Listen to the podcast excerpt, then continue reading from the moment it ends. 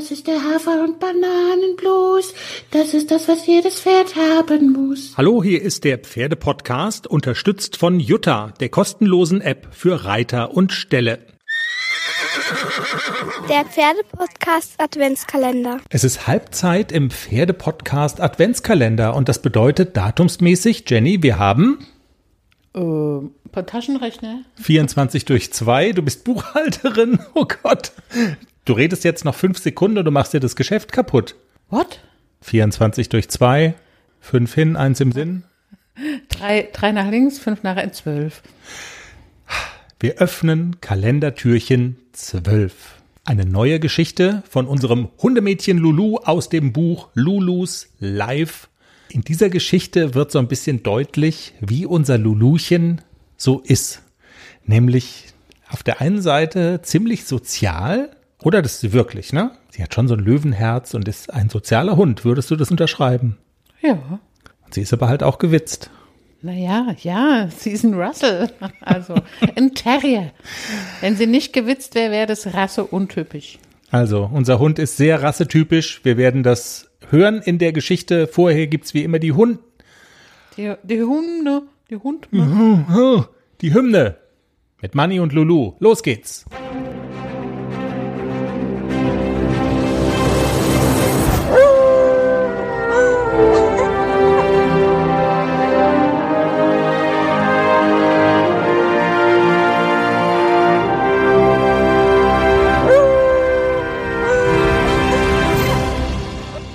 Blutspende für Hunde. Genau mein Ding.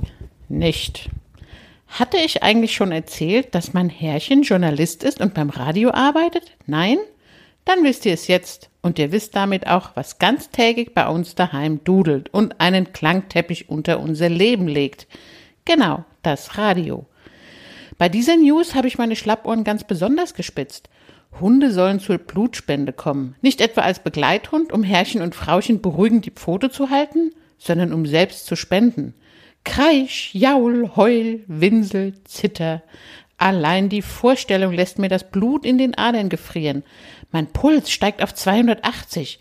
Wie wird verhindert, dass man mich leersaugt? Wie funktioniert das Nachtanken? Was passiert, wenn ich an Dr. Mabuse oder einen rumänischen Assistenzarzt gerate, der mit Dracula verwandt ist? Bleibt mir weg vom Fell. Ich habe eine Phobie vor Spritzen. Hört ihr? Ich habe Spritzenangst. Spritzen, das sind ja Nadeln, Kanülen, die in einen gepiekt gestochen gerammt werden. Durch das Fell, durch die Haut, in den Körper, in das Fleisch, in das Blut. Drama, Drama, Drama. Wobei ich im Internet gerade zwei Zahlen lese, die dafür sorgen, dass ich mich schlagartig wieder abrege. Zwei Zahlen, die die Situation verändern, um nicht zu sagen fundamental verändern. Zahlen, die die Dinge ins Gegenteil verkehren. Die Sache ist, Blutspendehunde müssen mindestens ein Jahr alt sein, was ich noch lange nicht bin. Und vor allem mindestens 20 Kilo auf die Waage bringen, was ich ganz sicher nie tun werde.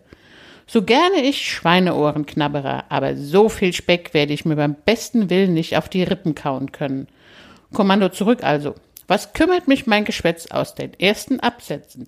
Spendet Blut, liebe Mithündinnen und Mithunde. Es tut gar nicht weh und es gibt keinen, ich wiederhole, keinen rationalen Grund, Angst vor Spritzen zu haben.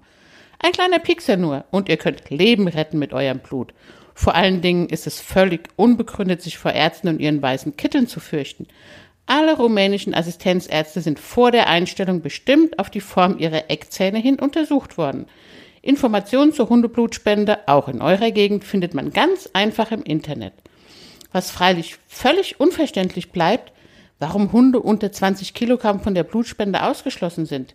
Ich werde mich dafür einsetzen, diese Regel zu ändern. Nicht. Und jetzt machen wir zügig weiter mit einem anderen schönen Thema. Und schließen Kalendertürchen Nummer 12. Morgen geht's weiter. Tschüss. Sag Tschüss. Ach so. Entschuldigung. Tschüss.